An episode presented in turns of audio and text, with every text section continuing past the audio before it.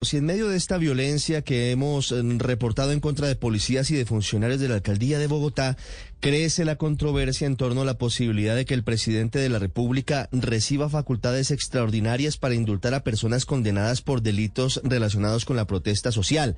Se trata de tres artículos incluidos en la prórroga de la ley de orden público, dos de ellos diseñados para facilitar la libertad de presos y condenados por violencia contra servidores públicos, destrucción de buses y de estaciones de sistemas de transporte masivo, entre otros. Desde el pacto histórico, el punto y coalición de gobierno, algunas voces han defendido las facultades extraordinarias que se le darían al presidente, pues consideran que se trata de una promesa de campaña que se debe cumplir, sobre todo teniendo en cuenta que algunos de esos congresistas, como Gustavo Bolívar, fueron auspiciadores de la llamada primera línea. Sin embargo, Ryan here, and I have a question for you. What do you do when you win? Like, are you a fist pumper?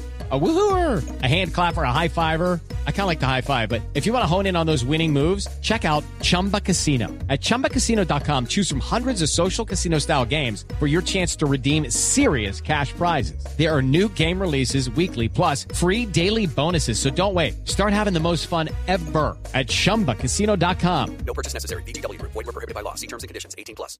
muchas voces, incluso de congresistas de partidos de gobierno, criticaron los dos articulitos, pues consideran que buscan garantizar impunidad para quienes, entre otras cosas, destruyeron CAIS, causaron heridas a policías y generaron una caótica situación desde el 2019 en varias ciudades del país.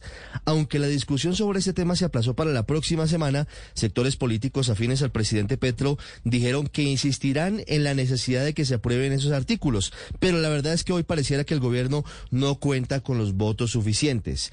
Pese a que el presidente Petro anoche, esta madrugada, de hecho, lamentó el nivel de abandono de los indígenas en Vera, algo que es inaceptable y ante lo cual es urgente que se mejoren sus condiciones, lo cierto es que nada justifica la violencia que campea en medio de los crecientes ataques a la institucionalidad.